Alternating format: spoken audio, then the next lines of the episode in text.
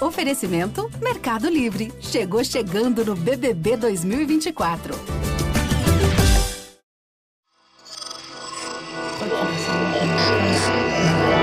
Esse podcast é, é apresentado por b9.com.br.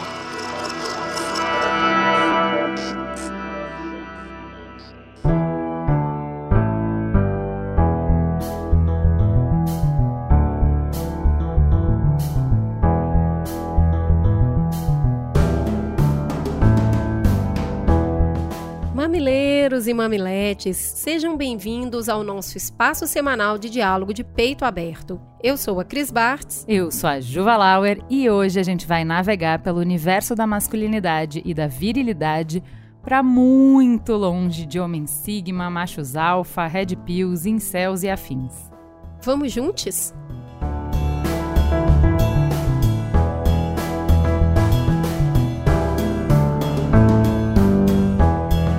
Gente, por um momento, Faustão, breve, eu encontrei o Rico da Lazan no restaurante. Eu fiquei tão emocionada que eu não sabia nem o que dizer. Beijo, Rico, saudades de você no Mamilos.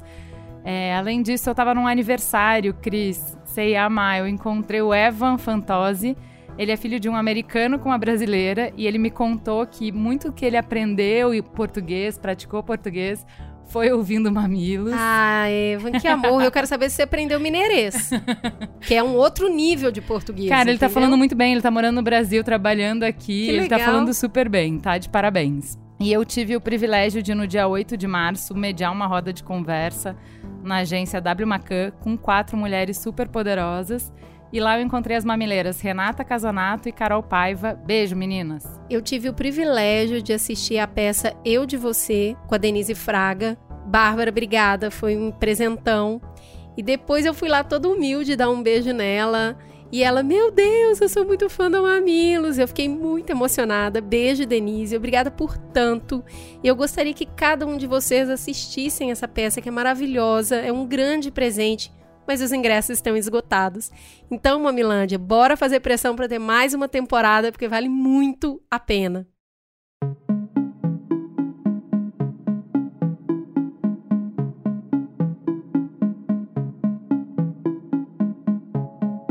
Provavelmente você nunca tenha escutado a expressão Red Pill até o mês passado. Agora é difícil ter conseguido desviar do assunto que ocupou timelines, manchetes, matérias na TV e até os melhores podcasts. Bom, Red Pill, a gente retoma o filme Matrix, é, de alguns anos atrás, quando naquela cena né, em que o personagem tem a, a escolha, a opção de ou tomar a pílula azul, a Blue Pill, ou tomar a pílula vermelha, a Red Pill. Esta é a sua última chance. Depois disto não haverá retorno. Lembre-se, eu estou oferecendo a verdade, nada mais. A Blue Pill seria né, a, a, a manutenção da ilusão. Ele, é, o personagem se, se manteria é, na alienação, sem entender a realidade da sociedade. E o Red Pill seria acordar para a verdade. Então, o Red Pill estaria levando aquele personagem à verdade da sociedade. E o masculinismo se apropria desse momento. Eles usam é, estar red pilado. O que é? Quando ele acorda, quando aquela pessoa, aquele homem acorda para a realidade e ele começa a ver o que acontece ao seu redor. E para eles, uma das realidades é que as mulheres são as grandes vilãs da sociedade, é, ladras de direitos, privilegiadas, interesseiras, aproveitadoras. Então, que é necessário é, vingar dessas mulheres, é, se aproveitar dessas mulheres, é, para que a virilidade volte como nos primórdios, para que as mulheres voltem a ser submissas.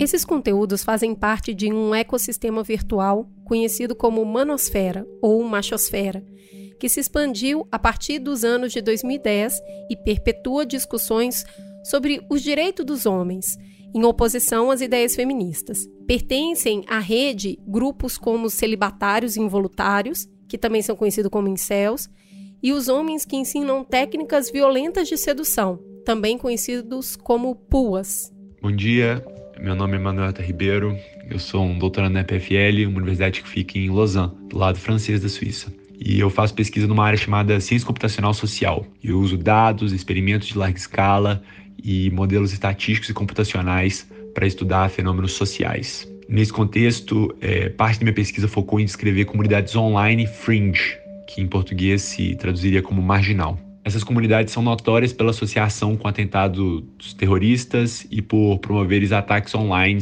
coordenados, especial a minorias. Mas o que a pesquisa de alguns coautores meus também mostrou é que elas têm grande influência no, na informação que consumimos na internet.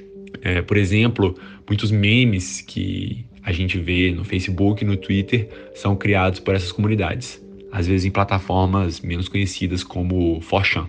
Em meados de 2019, eu fiz uma pesquisa com esse grupo internacional, iDrama, que envolve gente do mundo inteiro, para caracterizar o que na época era uma das comunidades online fringe menos exploradas na academia, a Machosfera, ou Manosphere, que é um conglomerado de comunidades antifeministas. É, apesar de que essas comunidades já eram conhecidas e estudadas, não se sabia muito bem qual o tamanho delas, nem como elas estavam conectadas. No nosso trabalho, a gente coletou milhares de posts e comentários no, no Reddit, que é uma plataforma online, e em fóruns específicos dessas comunidades. E elas incluem, por exemplo, é, incels, que são celibatários involuntários, é, homens que se consideram incapazes de encontrar um parceiro romântico ou sexual, é, pick-up artists, que eu não sei como que é a tradução, sei lá, artistas da, da sedução, algo assim, que são comunidades de homens que discutem estratégias para ter sucesso com mulheres, é, ativistas dos direitos dos homens, que, que veem os homens como estruturalmente discriminados pela sociedade, e Men Going Their Own Way, é, o MGTOW, que é um movimento que defende que homens se distanciem de mulheres e da sociedade moderna, que eles veem como corrompida pelo feminismo. A gente achou três coisas legais é, na análise dessas comunidades. Primeiro, que essas comunidades cresceram muito no período que a gente analisou, entre 2006 e 2019, acumulando no final desse período milhares de posts mensais. Segundo, que essas comunidades estão intimamente interligadas, com membros de uma migrando para outra e, ou participando de duas comunidades. A comunidade dos MGTOW, por exemplo, foi a gente descobriu que ela foi basicamente fundada por pessoas que já participavam há muitos anos da comunidade de ativistas dos direitos dos homens.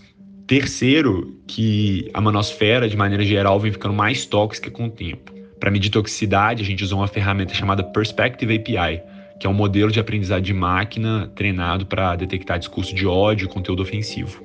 É, uma coisa que é muito difícil de estudar a manosfera é que essas comunidades são anônimas e estimar a demografia, quem são, qual a idade, de onde são essas pessoas é muito difícil. E quando a gente fez essa análise nossa, a gente conseguiu achar cerca de um milhão de usuários no, com nomes ou usernames diferentes que fizeram pelo menos um post nos, nos fóruns e nos subreddits que a gente analisou.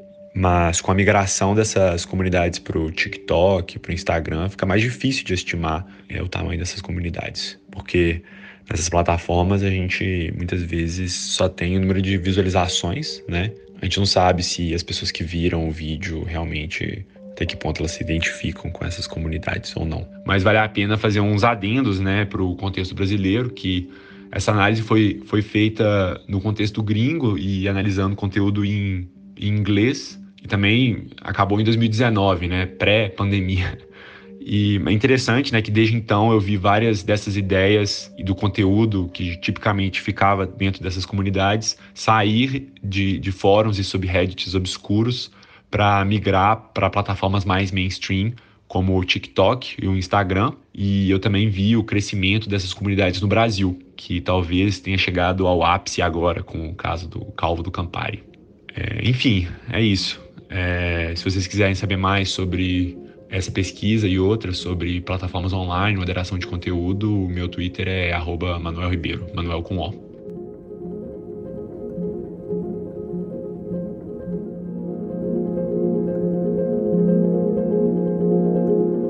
Qual é o contexto que explica esse interesse e engajamento?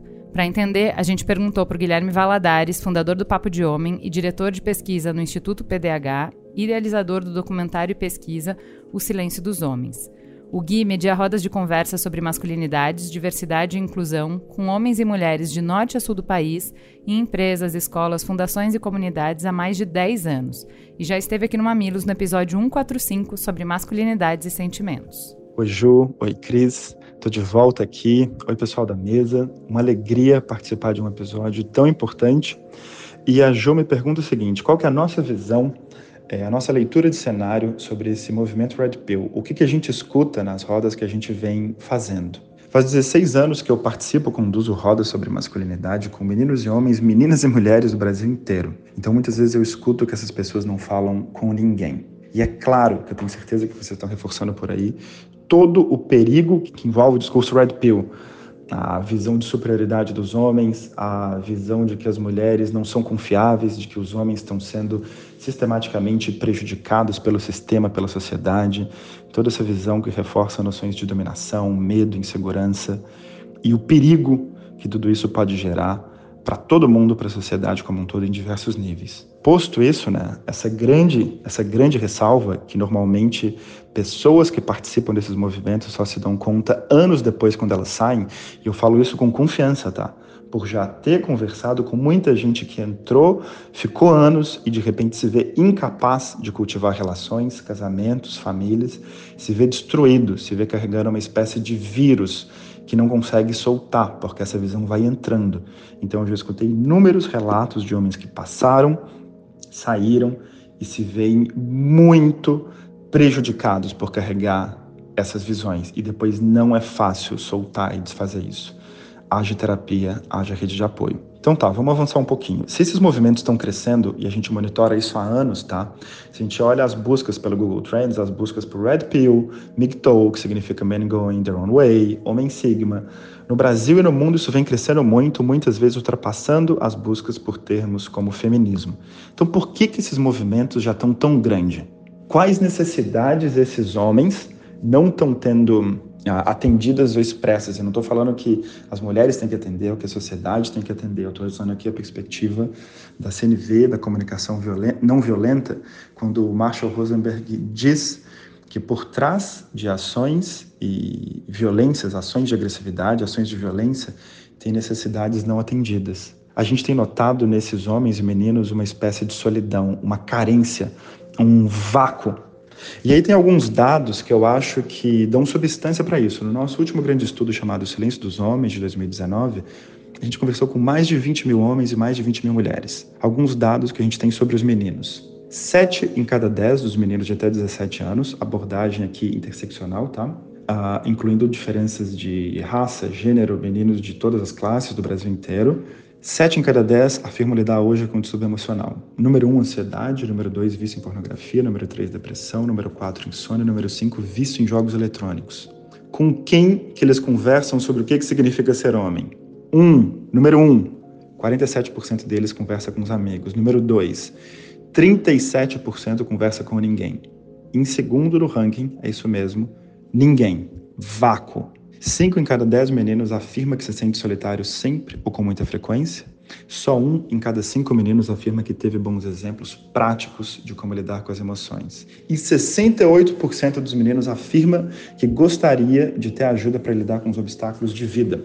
Então o que, que a gente vê? Muitas dores que meninos e homens passam, quantificadas. A gente sabe disso há muito tempo, a gente olha para isso, muitos grupos olham para isso há muito tempo. Mas como é que a gente vai conversar sobre isso sem criar um discurso anti-mulher, um discurso antifeminista, um discurso que demoniza as mulheres, que muitas vezes é o que vem embutido no Red Pill? Isso é possível, a gente tem plena confiança que é, e a nossa hipótese é que isso passa por um mergulho para o mundo emocional desses meninos e homens, entendendo também as diferenças que tem entre ser um menino homem branco, negro, hétero, gay, trans, cis, indígena, com deficiência, sem deficiência, porque as experiências de vida são muito diferentes. Não dá para a gente colocar tudo em um balaio só. Porque muitas vezes a gente pode criar um tipo de discurso que vai ser absorvido como esse, por esses meninos como um discurso anti eles, anti-masculinidade, anti-homens. Eu sei que a ideia não é essa. Mas, por exemplo, eu estava num grupo outro dia e um dos meninos falou assim, de 15 anos, tá? Eu sou um monstro porque as meninas da minha sala falam que boy é lixo, né? Que agora boy é tudo lixo, que homem só faz omisse. E eu entendi que não é para ser agressivo, entendi que não é para para ter tais comportamentos, mas será que eu sou esse lixo mesmo? Será que eu sou um monstro? Eu não escutei essa pergunta só desse menino, tá? Nos preocupa muito como os meninos estão absorvendo os diálogos que a gente tem hoje. O que a gente tem visto nas rodas é mais confusão do que a gente imagina. Claro que tem meninos mais conscientes que estão absorvendo com clareza, mas muitos outros não. Tem muitos que estão ainda mais agressivos e resistentes a toda a conversa sobre equidade, sobre a luta contra o machismo, a luta contra a homofobia, contra o racismo. E tem alguns que estão achando que ser homem é uma doença, que ser homem é, por definição, tóxico. E a gente vê também no nosso monitoramento nacional e internacional que quase sempre, quando masculinidade é discutido, é discutido a partir de masculinidade tóxica como ponto de partida. Isso pode criar um subtexto de que ser homem é ser tóxico, ainda que essa frase não seja a frase que está sendo dita. E por fim, isso para mim leva a uma pergunta muito importante para nós, né? Que é como que a gente pode sonhar os meninos e homens do futuro. A Bell Hooks, ela diz assim, no livro The Will to Change, Man, Masculinity and Love. Ela diz assim, Assim como há uma crise para os homens, as mulheres enfrentam uma crise de fé em tudo que diz respeito aos homens. A forma que essa crise toma é uma falta de esperança, um desespero sobre a capacidade dos homens de realizar mudanças construtivas, de atingir maturidade emocional, de crescer. Mais à frente, ela complementa. Assim como as mulheres têm tido dificuldade em navegar os terrenos para abrir os nossos corações, os homens precisam de expandir a sua consciência, de grupos de apoio, de terapia, de educação. A gente pede a eles que mudem sem criar uma cultura de mudança para afirmar e apoiá-los. E eu não estou dizendo que isso é dever das mulheres, da sociedade, eu acho que os próprios homens podem assumir isso. Eu estou só jogando luz no fato do mundo interno masculino ser talvez diferente do que a gente imagina à primeira vista. Um grande abraço, espero que vocês tenham um debate maravilhoso, que a gente possa sonhar coletivamente onde estão os espaços, as maneiras, as linguagens e os caminhos para que a gente imagine esses meninos e homens do futuro. Um grande abraço, pessoal.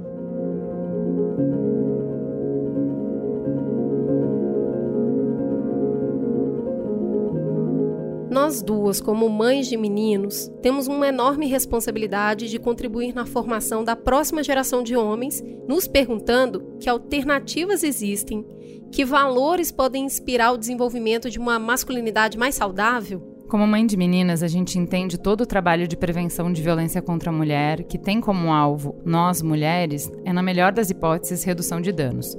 Para erradicar a violência, a gente precisa mudar os agressores, a gente precisa repensar as nossas dinâmicas de relacionamento. É por isso que hoje convidamos para um papo sobre identidade masculinas.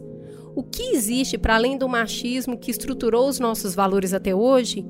O que existe para além da negação das características ligadas ao masculino, que observamos na tentativa de desconstruir a violência do machismo?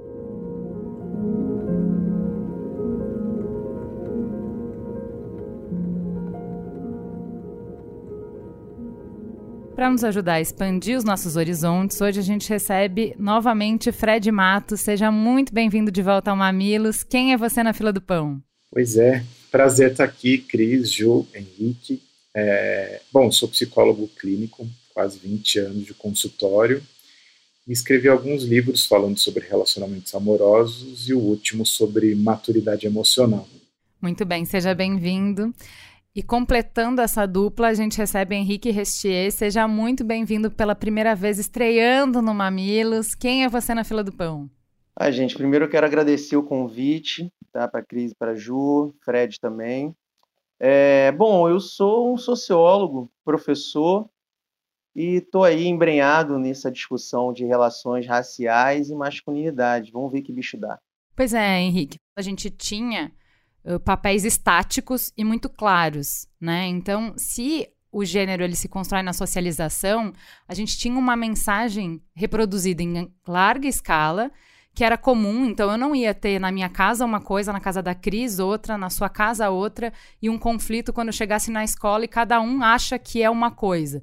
Era uma mensagem só, escala global, muito ruim para quem não se encaixava nessa, nessa mensagem, mas para todos os outros era simples, teoricamente, né? Vou simplificar aqui.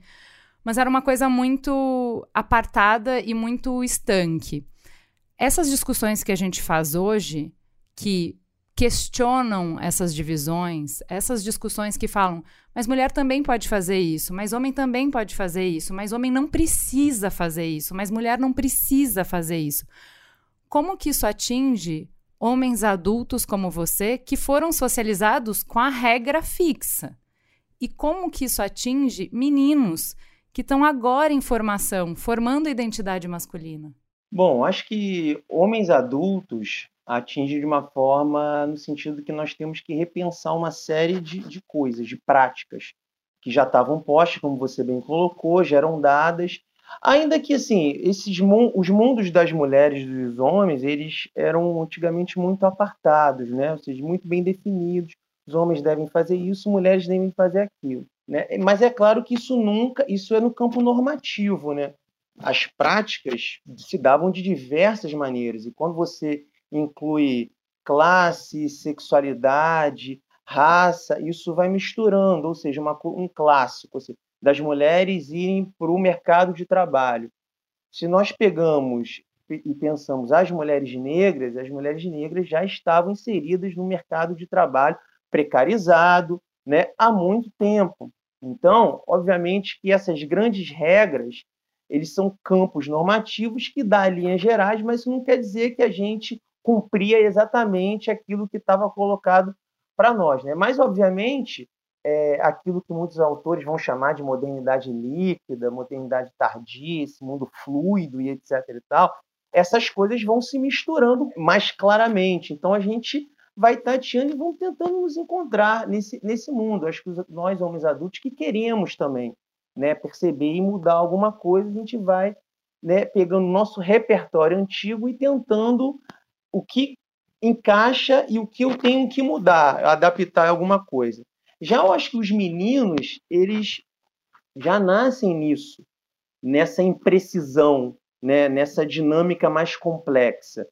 E aí, esse, todo esse repertório que é construído, foi construído nos últimos 50 anos, né, e mais nos últimos 20 anos, eles já sabem lidar com isso. Mas isso não quer dizer que torne a vida desses meninos mais fáceis. Né? A nossa juventude é muito depressiva, é muito ansiosa, né? não sabe muito bem para onde vai, muita pressão, o mercado é muito competitivo, o mercado afetivo também é muito competitivo, o mercado de trabalho.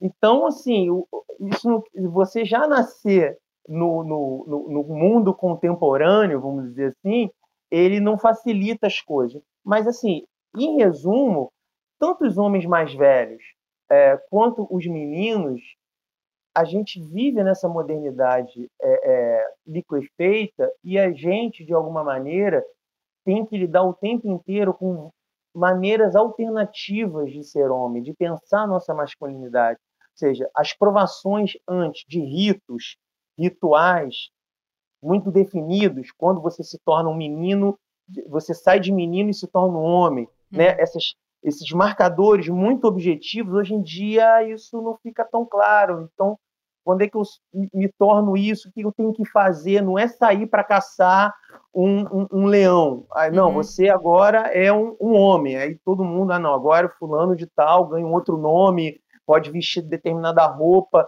Não é assim que a gente se transforma em homem hoje em dia.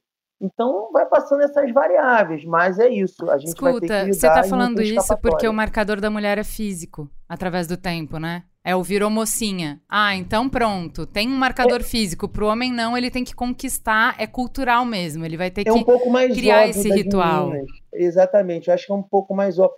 Assim, um marcador contemporâneo de menino, sei lá, que a gente pode pensar de menino para homem, eu acho que o menino quando vai ao banheiro masculino, sei lá, sozinho, talvez isso seja um marcador importante. Geralmente ele é muito pequeno, a mãe leva, o pai leva. Agora, quando ele vai sozinho, faz lá o xixi dele e volta, ele, opa, isso aqui já é alguma coisa. um clássico que eu acho que continua sendo a iniciação sexual para o menino também, ó, aqui eu me relacionei sexualmente com uma menina, isso aqui já diz algo sobre mim que até então não, não né? Então, tem alguns marcadores, mas ainda assim passa muito por âmbito da cultura que não é tão óbvio como você falou da menina. Menina é mais prático, ou seja, passou por aquilo, não é mais menina, né? Agora é uma mocinha tal. O menino, ele tem que. É por isso que tem muito no debate de masculinidade essa coisa que o feminismo trouxe, essa coisa da masculinidade frágil. Por que a masculinidade frágil? Por causa justamente dessas provações que nós homens temos que passar. E aí você está sempre fragilizado, porque assim, nunca é claro e óbvio que você é um homem. Ou seja, eu agora, assim, um homem feito de 44 anos de idade, dependendo das minhas atitudes, dos meus comportamentos, a minha masculinidade, e aqui de um ponto de vista até, posso dizer, heterossexual, ela pode ser colocada em xeque, dependendo de alguma atitude ou comportamento que eu venha a tomar. Então, isso, essa fragilidade da construção da masculinidade, ela se arrasta para o homem. A gente Ou seja, carrega... se, a, se a gente torna-se mulher, os homens nunca tornam-se homens. Eles estão sempre tornando-se homens. É, é, isso. A mulher tem um marco e o homem está sempre se, tendo que provar que ele é homem. É, eu acho que até tem, a mulher tem alguns. Eu acho que a questão é, eu da, acho da que, inclusive, a é gente está falando aqui de menstruação que não é mais um Não, marco, não é mais, não é né? mais. Foi já não é história. é mais. Foi, foi, foi já ficou lá atrás. É, o que eu vejo nessa. que você está trazendo, até trazendo o Bauman aqui para nossa conversa. A, o, o Fred falou um pouco da liberdade, né? Só que essa liberdade, com a total ausência de segurança, ela traz o caos, a desorientação, uma perpétua incerteza, e isso redunda nessa impotência que a gente fica de agir de forma que vai trazer o resultado que a gente espera.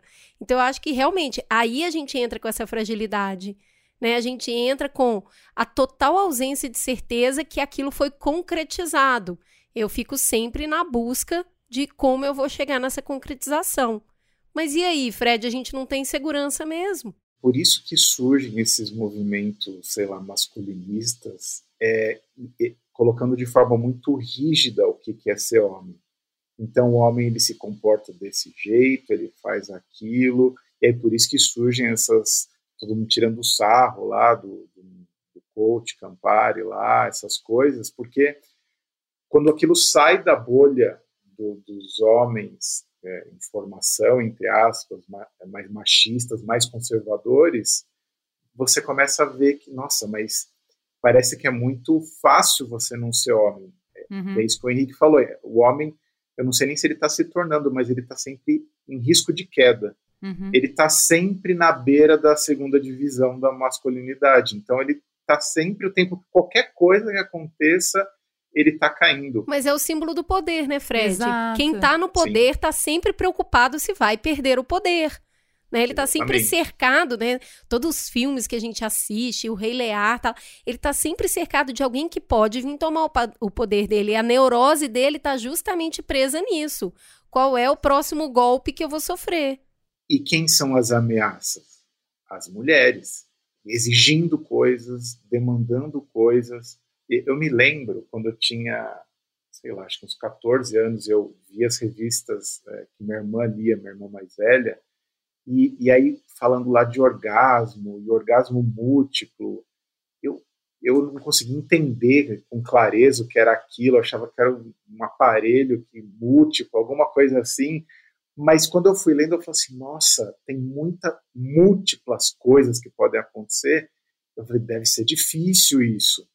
E, e, e, pensa que a masculinidade também passou a ser é, provada pelo quanto o homem podia causar de prazer sexual para uma mulher. Então ele passou a depender da mulher para ser validado como homem. Antes não. Simples ato sexual legitimava ele como eu transei. Tá certo que eu transei e, e tive prazer. Isso era o único critério que tinha era ele ter prazer.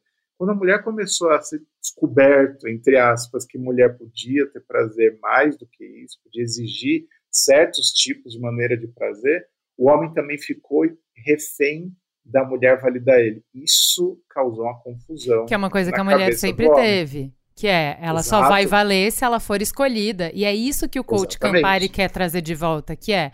Peraí, vocês estão uhum. colocando. estão me questionando? Não, vamos voltar para o tempo bom. O tempo que a mulher precisava passar no critério do homem. Que você vai ser boa se um homem te escolher. E aí a gente inventa mil critérios é, infinitos de critérios. Não pode ser muito gorda, não pode ser muito magra, não pode falar muito, não pode falar pouco, não pode cruzar a perna assim, não pode botar o cabelo desse lado, não pode ter cabelo curto, mas não pode ter longo, não pode ser loiro, não pode ser morena. Assim, é milhares de critérios, porque a regra, na verdade, não é para você chegar num, num ideal de qualquer coisa. A regra é para manter sob controle, é para você manter o medo, né? Pois é, mas olha só, eu entendo isso, porque ser inferior aos olhos dos outros é muito doloroso. É um golpe gigantesco na sua autoestima, é um golpe gigantesco na sua dignidade pessoal, na forma como você vai se relacionar com os outros, no valor que você tem de autoafirmação, na sua integridade existencial. Então, assim, aceitar esse tanto de questionamento é muito doloroso. E aí as pessoas vão responder de maneiras diferentes. A gente tem um grupo tentando conservar Vamos voltar lá para aquele lugar, porque lá eu não vou ser aniquilado. Eu não vou ser inferiorizado no olhar dos outros. E a gente tem um grupo que está completamente culpado. Tudo que eu faço é errado, eu sou péssimo, elas têm razão, é tudo horroroso ser homem, porque a gente ama os extremos, né? Então a gente fica em grupos é, diferentes e ambos sofrendo. Como que vocês veem esse lugar? Desse, como que dá para enfrentar esse medo do, de um, quase uma convocação para mudança sem derreter no meio disso? É complicado, né, gente? Arrumar um meio termo, né? Olha, mas, é, mas eu acho que você eh, descreveu muito bem assim o sentimento, né? Ou seja, você tem uma masculinidade reacionária, né? Ou seja, que quer a volta, né? a, a uma certa segurança, né, os, os papéis bem definidos, etc. e tal. É, ao mesmo tempo, você tem a, essa coisa da culpa do desculpe por ser homem, uhum. que você é tudo de ruim, é o patriarcado, é o machismo, o sexismo, né, e você incorpora tudo de ruim.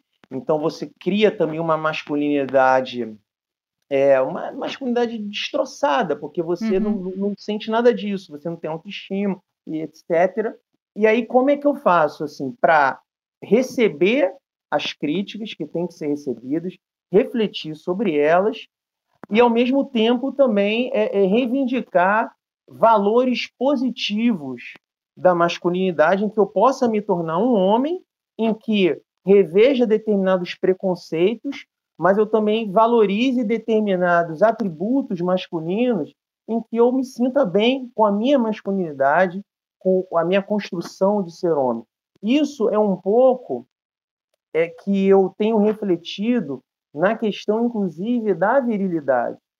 Né? É aí que entra o meu debate sobre a virilidade, porque eu encontrei na virilidade uma categoria assim, teórica para pensar bem, veja, o que é ser viril? O que é ser viril? Porque hoje em dia você também tem uma associação muito grande entre virilidade e violência. Uhum. Né? Ou uhum. seja, ser viril é ser violento, é ser um machão, é querer se colocar através dos seus atributos físicos, impor e etc. e tal. E você fazendo uma história da, da, da, do conceito, você vê que, na verdade, apesar da virilidade conter um atributo físico, ou seja, a força física ser um elemento importante da virilidade, ela não se circunscreve a isso. Já está muito ligada à questão da virtude, da virilitas romana, enfim, tem todo um histórico ali que eu venho trazendo e o que, que eu encontrei, basicamente? Que aqueles elementos, elementos morais, intelectuais, simbólicos e físicos da, da virilidade, elas, em grande medida, ajudam a construir homens virtuosos, no sentido de que, sei lá, um elemento virtuoso que, tá, que é central da virilidade, a coragem. Uhum. A coragem é um elemento de virtude. Né? A, a força física que pode ser empreendida pela violência, ela pode virar violência e tirania, mas ela pode ser também proteção, né? Ou seja, então a força física do homem, ela não é necessariamente um sinônimo de que eu vou usar pela tirania. E a coragem é um elemento tão importante que quando, quando o homem bate num outro homem mais fraco ou bate numa mulher, pelo menos na minha socialização do meu tempo, isso era um ato de covardia. Isso. Você era um covarde. É a antítese do homem viril. Ou seja, uhum. um cara que é viril, ele não vai bater em alguém mais fraco. Ele protege os mais fracos. É o contrário. Então, eu, eu vim notando que dava para a gente utilizar determinados elementos ali da virilidade para compor uma masculinidade que não é retrógrada, eu não vou buscar uma masculinidade do guerreiro romano, do guerreiro grego, mas ao mesmo tempo eu não vou me subjugar e achar que eu, por ser homem, e que minha masculinidade necessariamente é uma degradação. Né? Então a gente vai tentando trazer umas nuances, né? camadas, para a gente poder trabalhar nesse sentido. O Henrique, a gente quis fazer essa pauta justamente por causa do teu post sobre virilidade, que eu achei incrível. Eu quero que você desça um pouco melhor nesses atributos da virilidade, que eu achei super interessante, mas eu queria que o Fred fizesse um, um, um disclaimer antes, é, que eu acho que é o seguinte, no meia-culpa nosso, né, feminino, eu acho que pelo medo de todo esse lado sombra do que o Henrique falou, né? Da tirania da força, da violência, do quanto é, o mundo foi ditado por valores masculinos deturpados, né? A parte sombria desses valores positivos que o Henrique falou. Acho que a gente está caminhando para tentar responder para isso é, de um jeito que invalida qualquer uma dessas características. Então, é, é, botar o bebê fora com água suja, sabe? Então, vou dar um exemplo. Em escola, se tem muita dificuldade com agressividade. Porque a gente quer zerar a agressividade. Como se nenhum nível de agressividade fosse possível. Em criança muito pequena, que ainda está no corpo, que ainda está no aprendizado de corpo. Não pode se encostar, não pode tocar, não pode empurrar, porque isso é violência, porque isso é feio. Eu acho que uh, eu vejo isso muito como. Uh, nessa nesse fluir das coisas, a gente falou: não, então peraí, a gente está é, colocando que colaboração, que escuta, que acolhimento, que diálogo, valores que transitavam mais no universo feminino tem que ocupar mais espaços. E aí a gente vai trocar um molde pelo outro. Agora, se, se não valia nada os valores atrelados ao feminino, agora a gente tem muito medo de valores que eram trazidos pelo universo masculino. Como que isso impacta a formação de meninos? É, eu sempre digo que épocas de transição fazem os indivíduos pagarem um preço por isso. Até, até a gente entender como isso funciona, até a gente entender as relativizações dessa, dessa questão, até a gente entender qual é o lugar da agressividade ou da violência, porque me parece ser coisas diferentes quando eu penso na agressividade, eu penso quase que num nível de vitalidade, que é uma, uma carga física capaz de empreender coisas físicas. E isso pode ter uma, um desvio sombrio para uma violência, para uma tirania, como a gente está falando. Então, até a gente descobrir, e na adolescência isso acontece muito, acho que com todo mundo, porque na adolescência você, você tem aquela vitalidade, você vai pegar as coisas, você quebra, ainda não se ajustou com. Seu corpo cresce, sua mente ainda não acompanha aquilo. Então você vai descobrindo, você esbarra nas coisas, você tropeça, você bate com a cabeça nos lugares, porque você ainda está descobrindo o seu poder físico, o seu poder de realização, o seu poder de sensualidade. E, e, e, nessa descoberta você vai descobrindo a sua forma própria de fazer isso. Acho que enquanto sociedade infelizmente, a gente está é, confuso. Todo mundo está um pouco confuso. Por quê? Porque tem uma coisa que, que existe em comum entre mulheres conservadoras e mulheres feministas. Todas elas foram talhadas é, num contexto machista, todos nós. Então existe ainda essa, essa, essa confusão do o que é essa outra coisa que a gente quer o que, que é esse homem não violento? Eu ouço às vezes no consultório mulheres dizerem: eu sou feminista, eu luto por isso, eu milito por essas causas, mas eu me vejo emocionalmente, sexualmente arrastado a desejar coisas que eu repudio ideologicamente. Né?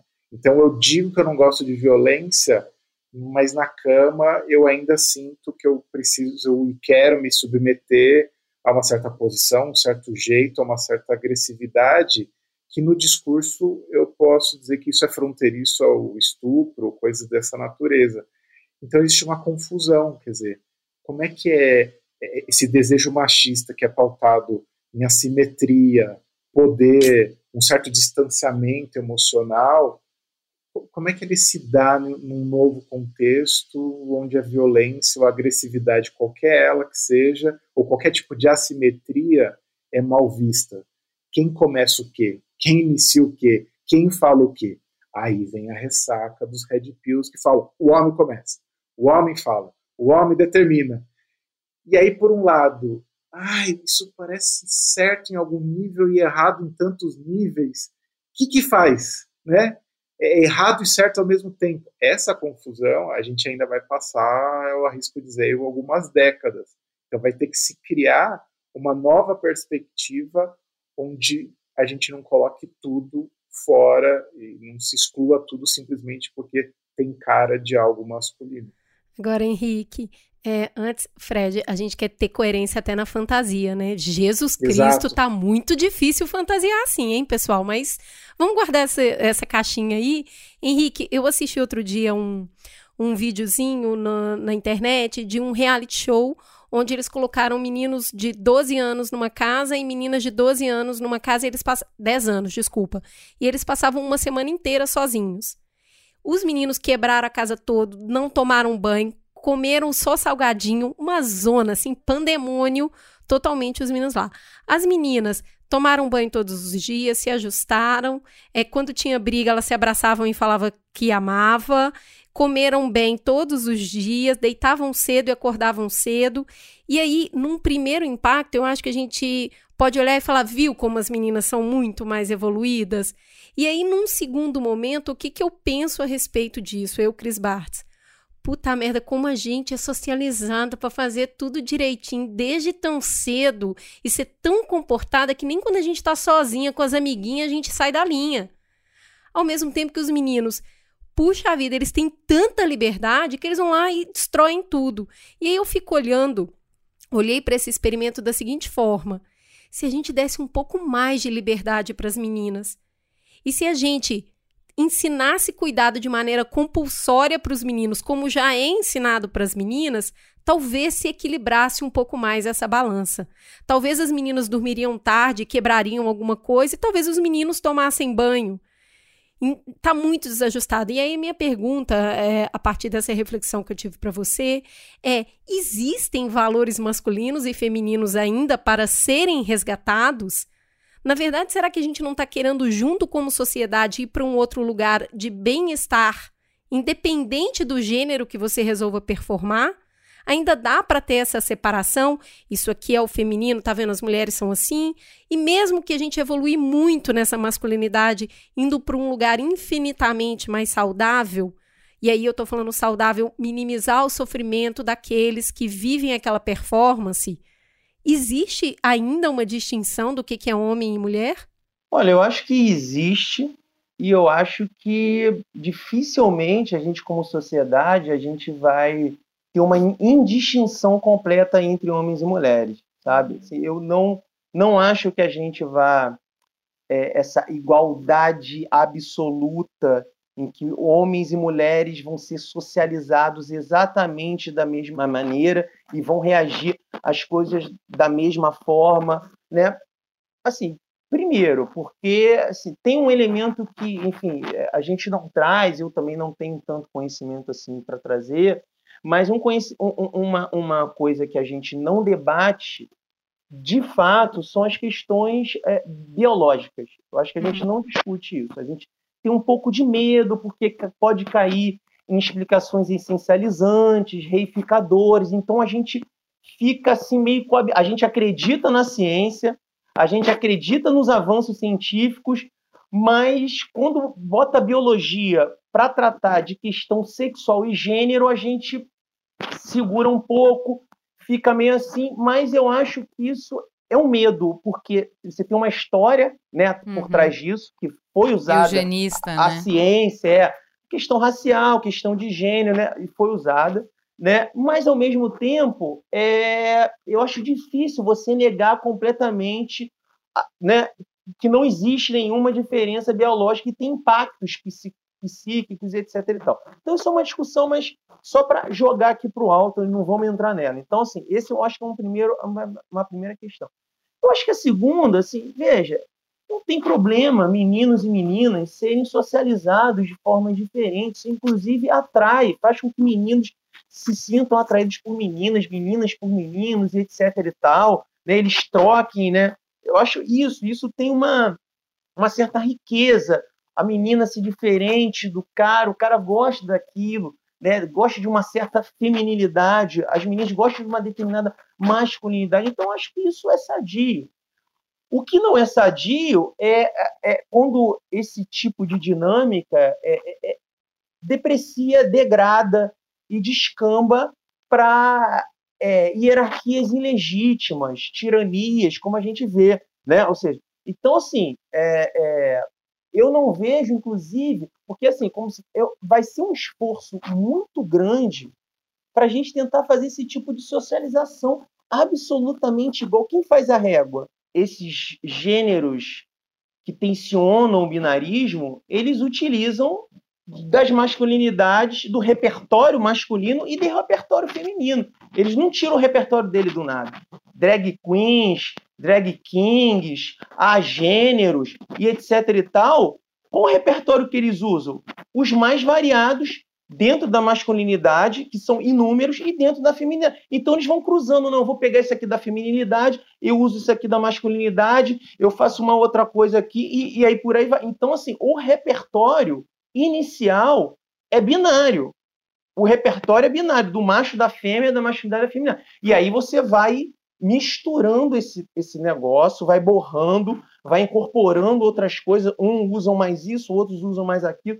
Existem vários tipos de meninos, existem vários tipos de meninas. Ou seja, e as diferenças entre eles são bacanas. Os aproximam, os distanciam e faz parte. A gente querer engessar tudo e fazer com que todo mundo tem o mesmo tipo de socialização, se é outro tipo de repressão, uma repressão talvez mais, mais cool, mais bacana, mas entra numa repressão. Engraçado que essa discussão que a gente está tendo, ela é uma típica discussão da pós-modernidade.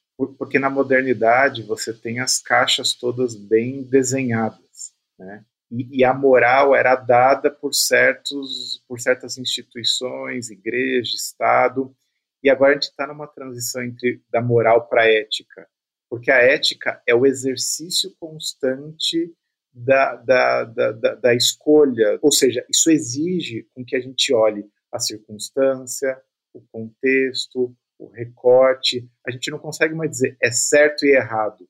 Isso é muito angustiante. É, e aí vai, vai, a gente apela à questão do gênero. Uma coisa que a gente vem discutindo é assim: será que em vez de ensinar o homem a ser homem, a gente não precisa ensinar o homem a ser adulto. Talvez seja uma outra, é, um outro tipo. Por isso que eu tenho falado muito de maturidade emocional, né? porque talvez você saia um pouco do campo da, do que é de homem, do que é de mulher, para o campo do que é ser uma pessoa adulta funcional. Né? Uma pessoa adulta funcional é capaz de cuidar? É capaz de cuidar. É capaz de cuidar da louça? É capaz de cuidar da louça. É capaz de cuidar do seu corpo? É capaz de cuidar do seu corpo. É capaz de cuidar das pessoas? É capaz. Então, cuidado é um papel adulto, né? É, coragem tem a ver com adulto, tem a ver com adulto. Você precisa enfrentar coisas, lidar com dilemas, você precisa atravessar suas barreiras. Só que a gente entendia que ser adulto era ser homem, que o homem era a única forma de você ser adulto, né? Então você ensinava o menino a, a, ser homem como se fosse o único jeito de, bom, isso é ser adulto. Por que não ensinar crianças a serem adultos? Muito obrigada por essa visão. Ela tira totalmente desse lugar que me incomoda bastante, que pesa sobre gênero E na verdade, o que a gente está tentando ir é para um lugar de novas atitudes perante a vida. E essas uhum. atitudes são agêneras. O que a gente quer é uma sociedade que use mais a palavra nos momentos de discordância e que saiba canalizar a sua agressividade, a sua violência, não para aniquilar o outro, né? Que ele deixe escorrer isso por outros lugares. O que a gente quer é, são pessoas mais felizes e consigam se relacionar com o diferente, entendendo que nem tudo é espelho. Vai ter um outro que é radicalmente diferente de você, independente do gênero dele. Porque homens se matam muito mais, né? Do que matam mulheres. É, e, e pensa um pouco nesse experimento que vocês citaram das meninas com os meninos. O que, que eram os meninos, se não seguindo agindo como criancinhas muito pequenas, que são impulsivas e não têm muito é, senso interno de autorregulação, e as meninas tendo sido é, adultizadas mais cedo. Então, na verdade, o que aquelas meninas estavam fazendo eram agindo como adultas, em algum nível. É, é, é esse o lance, né? Ah, o menino fulano com 30 anos, né? Então, o, o, que a gente, o que a gente entende como um homem problemático é o homem que está infantilizado, que ele não tem um centro interno de autorregulação, ele não consegue ter uma visão complexa do todo, ele pensa em si mesmo, e aí, portanto, ele age de um jeito tóxico. Então, essa toxicidade é quando o adulto não é capaz de agir como adulto o adulto não é capaz de se comunicar, ele não sabe se comunicar. Uma criança, ela não sabe perceber as próprias necessidades e nem a dos outros. Então ela. Ah", e os pais que leem o que está acontecendo nomeiam o que a criança está sentindo. Os homens não conseguem se comunicar por quê? Porque não foram educados se comunicando. Eles foram é, educados sendo adivinhados de alguma maneira, ou permitidos a fazer coisas. Então, os adultos vão, os, os homens vão agindo como crianças que nunca se autorregulam. E é isso que a gente chama de um homem problemático. Então, aquelas meninas do experimento, na verdade, elas estavam agindo conforme os adultos estavam ensinando, e os meninos estavam não agindo desse jeito, porque a eles é permitido que ajam do jeito que bem entender. Eu acho que esses questionamentos é, a gente consegue fazer. A gente, como feminista, a gente, como mulher, o que a gente lê, todas as nossas leituras nos habilitam para isso. Essa conversa, para mim, me soa familiar. A gente já, de alguma maneira, passou por isso. Quando a gente falou no programa de economia do cuidado, quando a gente falou de puerpério, quando a gente falou de divórcio, quando a gente falou de uma série de coisas, a gente está sempre criticando essa imaturidade masculina. Agora, Henrique, você traz, quando você fala de virilidade, você fala da socialização é, dos meninos com uma coisa muito física, né? Uhum. E aí você fala dessa diferença de agressividade para violência, da importância que existe do, da luta. Perfeito. Eu vou dar um exemplo. Eu, quando era garoto, jovem, assim, devia ter mais ou menos uns 15, 14 anos, tinha um rapaz que implicava muito comigo, aquelas coisas de garoto e tal, implicava muito comigo, e aí a gente marcou de vamos resolver lá fora isso, vamos resolver lá uhum. fora isso. Aquela coisa bem clichê, vamos sair da escola e vamos resolver na rua. A gente foi para a rua e eu bati no garoto.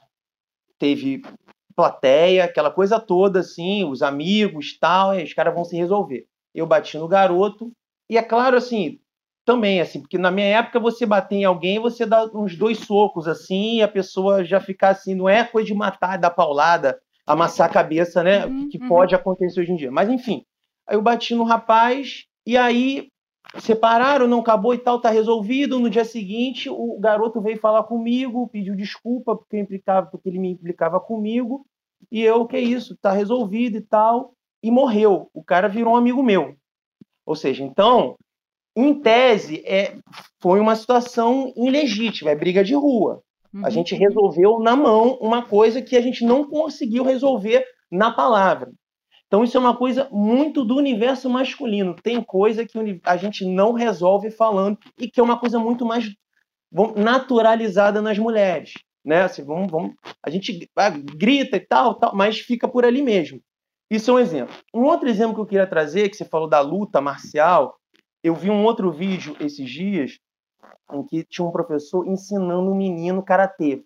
E aí ele estava dando soco numa, numa, numa, numa coisa de madeira e o menino é, e estava doendo a mão dele e ele começou a chorar. Isso na academia. Todos os alunos vendo e o professor ali. Aí o professor perguntou para ele o que está acontecendo, o que, que houve, e ele chorando, falando que está doendo a minha mão. E aí o professor, ambos negros, um homem negro e um, e um rapazinho negro, e o, e o professor ele fala assim, não, tá, entendi, mas você você conseguiu, mesmo doendo, você conseguiu quebrar a madeira, né? Você sabe. Você sabe que a vida, assim, a gente vai enfrentar várias situações que vai doer, vai machucar, mas você conseguiu fazer aquilo que você, você eu pedi para você fazer. E ele, e ele toma uma atitude que ele agacha, ele fala de igual para igual com o menino, ele não fica de cima, ele agacha e fala: Não, você está chorando. E ele ainda fala uma coisa que me chamou muita atenção e eu penso nisso até hoje: Não pode chorar, filho. Chora como homem. E ele ainda fala isso: você pode chorar e chora como. Então ele qualifica o choro do menino, que é um, é um choro. Ele chora, mas ele se contém. Né? Ele está chorando, mas ele está respirando. Ele não está lá chorando, dando faniquito. Não, não é assim. Então, então, assim, aquilo me chamou muita atenção, porque esse, esse universo masculino, que a gente pode achar bacana, pode achar ruim, pode achar. Então, assim, ó, a disciplina das artes marciais, né? Vamos, esporte e luta, e luta as artes marciais, eu acho que é muito interessante para os meninos. E os esportes em geral. Fiz, esporte, fiz boxe, fiz boxe tailandês, fiz natação. Então, isso me ajudou muito também a ser numa situação de perigo, que um atributo da virilidade, o Fred, eu estava vendo o Fred falando dessa coisa da imaturidade, né? do cara não se controlar, fazer besteira porque não tem muita noção. Um elemento importante da virilidade é o autocontrole é o autodomínio. Ou seja, o cara segurar a onda dele numa hora de conflito, porque os homens sabem que pode descambar, descambar para porrada. E isso é um perigo. E hoje em dia, não só para porrada, mas para morte e, e, e tiro. E... Então, a gente passa por um processo de autocontenção. Então, esse autocontrole, esse autodomínio, isso é uma coisa, um elemento é um valor, vamos dizer assim, é um valor viril do homem adulto. Essa coisa que ele está falando também do adulto, né? De que o cara adulto, ele vai se controlar, ele não vai sair fazendo besteira, sair no trânsito, querendo bater nos outros. Não, teve um problema aqui, deixa eu respirar fundo, o que está acontecendo? Eu tô com quem? Eu tô com meu filho, eu tô com minha esposa, é, o, o, o cara do carro ao lado, ele tá com alguém, pode acontecer algum.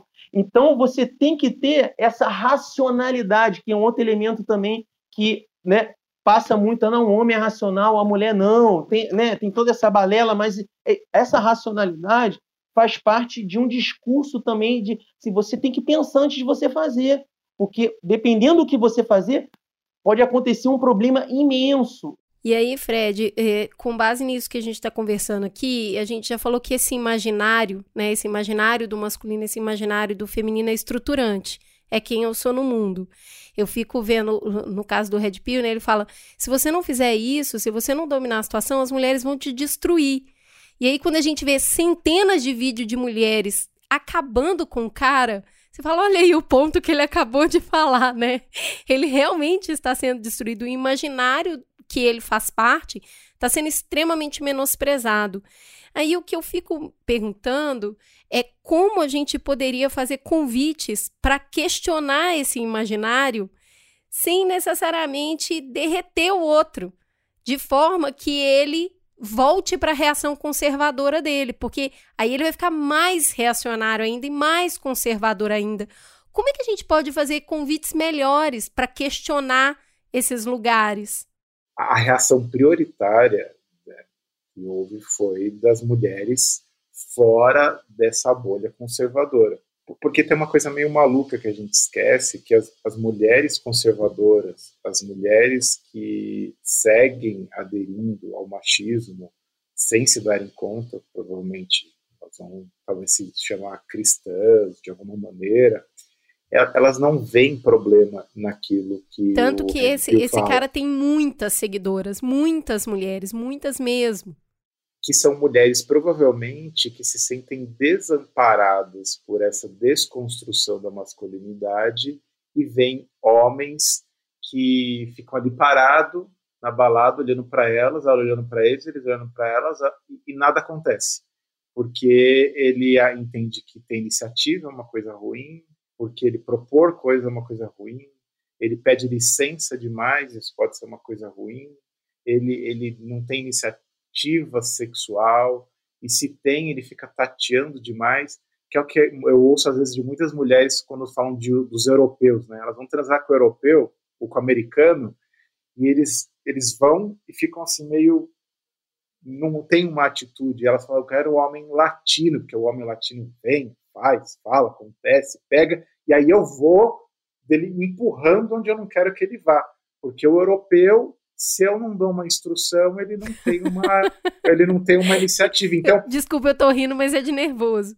É, então, por exemplo, uma amiga que mora na Europa, ela falando dos franceses, os homens franceses, eles têm essa questão de cuidados domésticos estabelecida, assim, não é uma questão, eles não são menos homens porque porque lavam louça, roupa, fazem os cuidados domésticos dos filhos.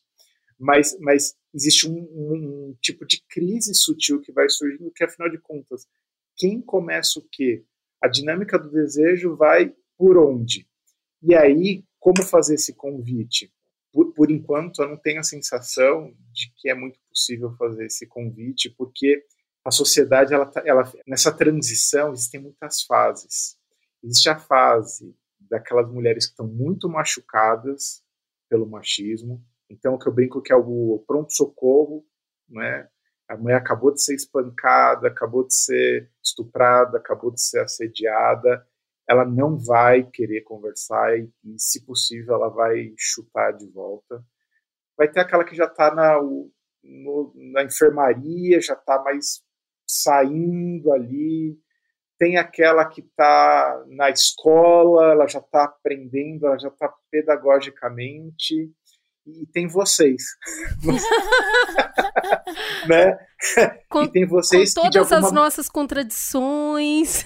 Exato. E vão ter dias que vocês vão acordar na enfermaria, tem dias que vocês vão acordar uhum. no, na UTI, tem dias que vocês vão acordar no pronto-socorro. Então, é, tem muito é, é, numa fase de transição é muito difícil você tentar criar uma pedagogia do diálogo. Claro que é possível né? Então vocês estão fazendo isso que a gente está fazendo agora? A gente está tentando relativizar a relativização que foi criada. A gente está conversando a respeito está criando um metaconceito em cima do metaconceito. Mas a primeira reação não dá para esperar que, que seja olha então deixa eu te explicar uma coisa Red Pill Olha, e aí você vai. Assim, tem a mulher, a mulher, a maioria dos comentários é assim: eu não tenho paciência para homem. É, a gente. Eu não é. tenho... Então, mas olha só, Henrique, o, nessa semana saiu na, uma coluna da Vera Iaconelli que o título era É possível amar os homens? E o subtítulo era Como amá-los se ainda não nasceu um que esteja livre de machismo? Então, o, o, é, juntando as duas coisas, o seu post e o dela, eu, eu fico assim.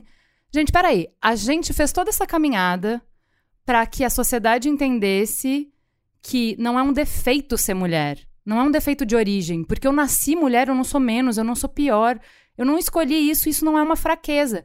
Para eu inverter a, o, a, o polo da coisa e homem, a, ter nascido homem é um defeito? É um problema de origem?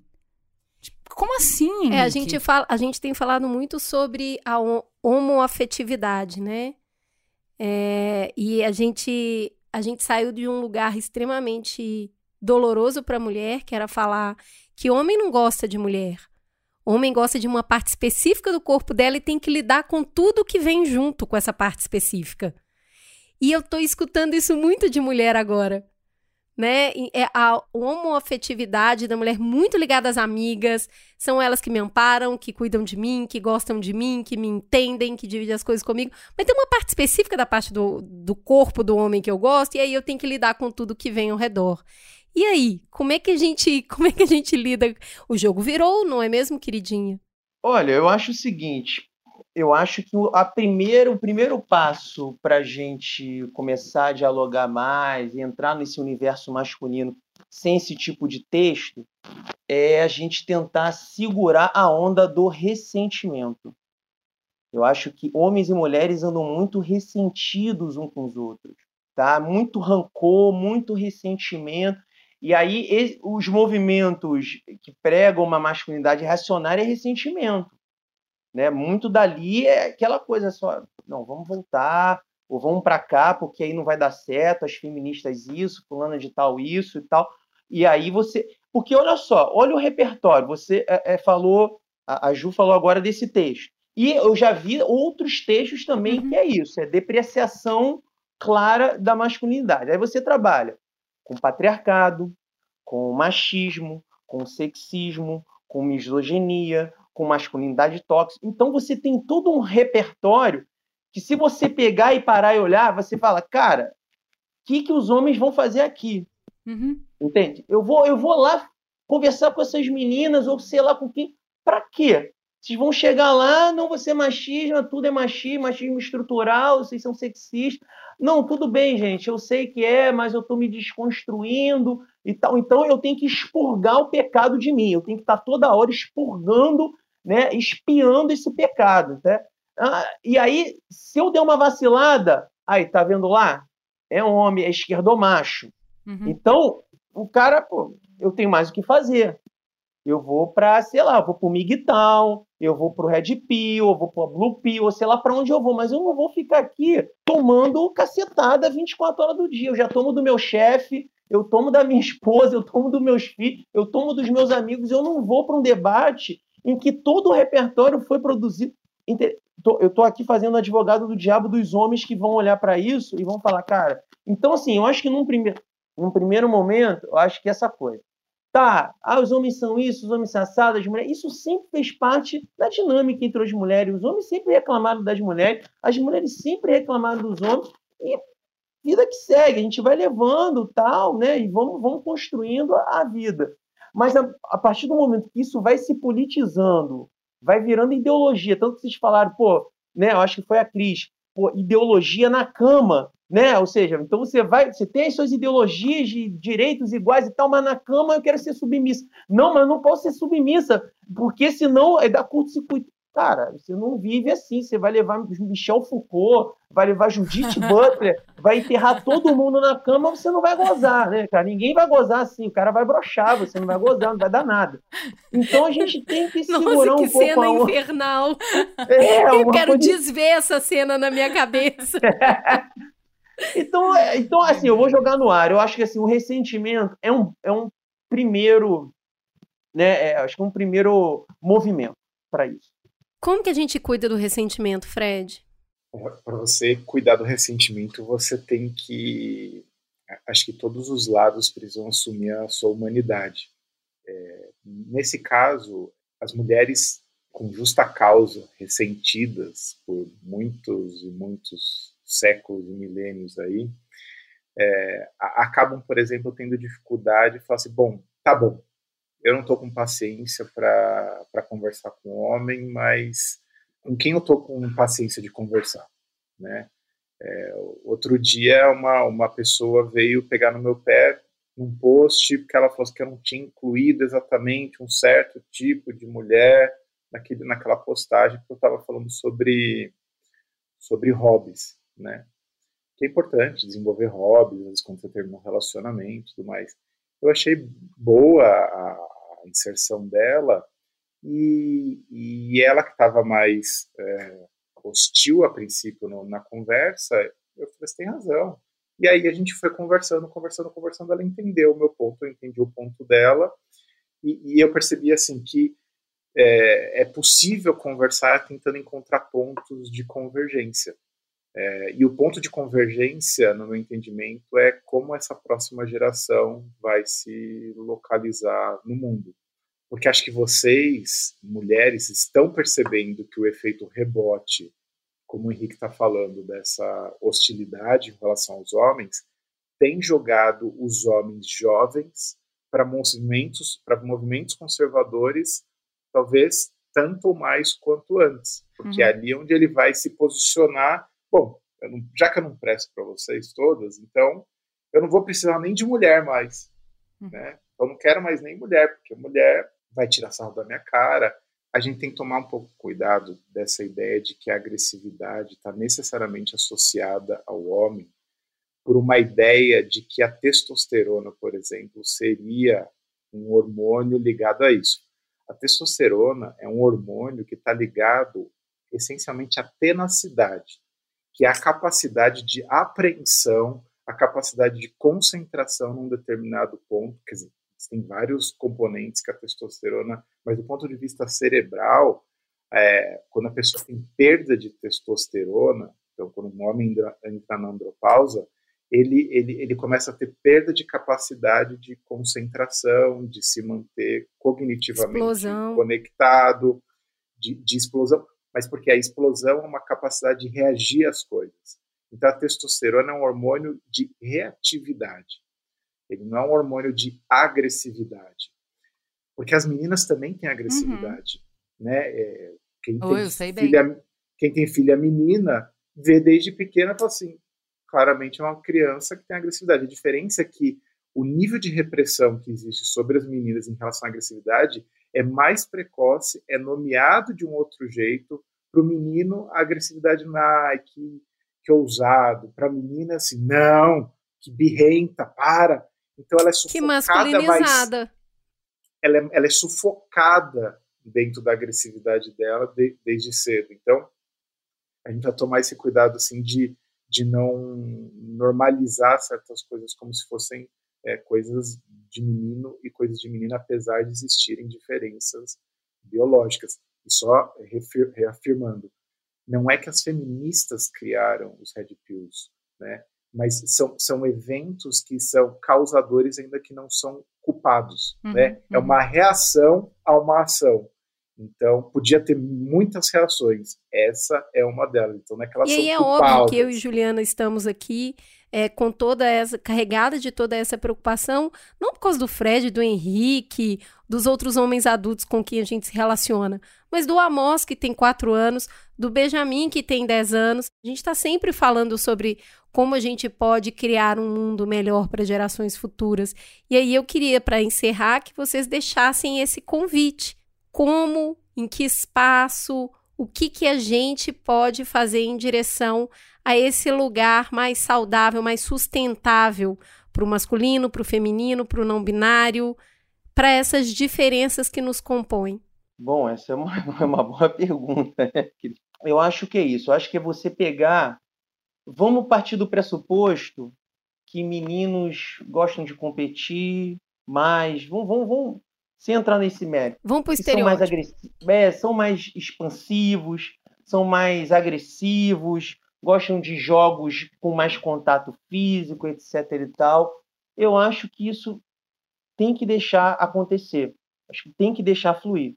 E aí deixar fluir não é deixar a revelia, né? Deixar fluir é, pô, fulano de tal é competitivo, gosta disso, então bota ele aqui no esporte. Fulano de tal tem uma agressividade mais, gosta de dar tapa, gosta de dar chute, gosta de não sei o que lá. Põe ele numa arte marcial. Né? Fulano de tal gosta. Não é, não pode criminalizar a garotada, né? Assim, não pode é, suprimir. É assim, é. Bem, você tem isso. Isso são características muito bacanas que, disciplinadas, você tendo domínio sobre isso, você pode ser um bom jogador, um bom competidor, um bom atleta, um bom. Isso vai te ajudar nos seus estudos, a ganhar foco, a ganhar, a ganhar disciplina. Ou seja, então são. A gente sabe, vários estudos, eu escrevi um artigo recente, agora só para fechar mesmo, para não me estender, que os meninos vão mal nas escolas. Os meninos estão indo do fundamental até a graduação pior que as meninas, sobretudo os meninos negros. Então, o que acontece? É, então, esses meninos estão indo mal. Então, acho que a gente tem que pensar na, na potência, na potencialidade desses meninos, no desenvolvimento deles, pegando as características que ele tem e direcionando. Acho que esse é o nosso papel de, de pais e mães, né? direcionar. Essas são as características dos meus filhos. Como é que eu potencializo elas? Como é que eu coloco elas num certo numa certa direção que vai ser boa para ele, que ele vai poder usar isso de uma forma bacana, positiva na relação com o outro, na relação com os pais dele, na relação com os amigos e, por fim, na relação com o mundo. Eu acho que é isso. Não usando uma palavra forte, mas como a gente está falando de meninos, né? Só para impactar o que eu estou querendo. Não castrar os meninos, né? Não castrar eles, mas incentivá-los direcionando. Eu acho que é isso. Bom, e eu já vou me despedindo aqui, não sei se é o momento, mas eu, eu agradeço imensamente essa conversa, tá? Cris, Ju, Fred, também muito bacana, primeira vez que, que eu tenho também essa possibilidade de conversar com você e espero ter contribuído de alguma forma aí para o debate, né? Obrigadão, gente.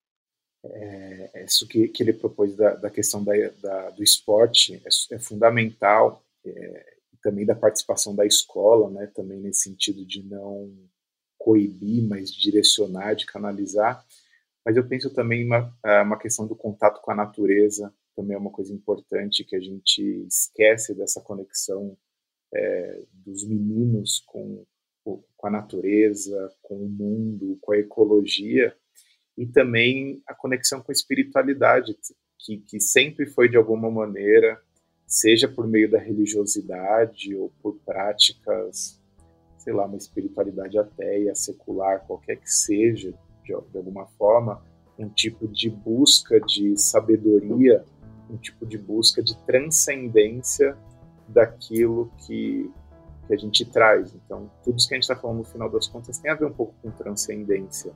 Se isso tem a ver com Deus ou com qualquer outra força que se queira colocar, ou até a transcendência enquanto humanidade, também eu vejo como caminhos de, de transformação da masculinidade para que ela não seja associada necessariamente a algo tóxico. Muito bom, meninos. Eu, eu tenho uma simplificação muito boa para isso aqui em casa, que tem um menino e uma menina, que eu falo que ela eu tenho que empurrar e ele eu tenho que segurar. Eu acho lindo como os dois se complementam nisso, na convivência entre eles dois. Muito obrigada, foi um prazer receber vocês. Eu gostei muito dessa conversa. Agradeço demais, Henrique, por você ter vindo, aceitado o convite. Agradeço demais, Fred. Tô assim com o coração cheio e com a cabeça fervilhando. Muito, muito obrigada. Obrigada, gente. Um beijo. Beijo. Falou.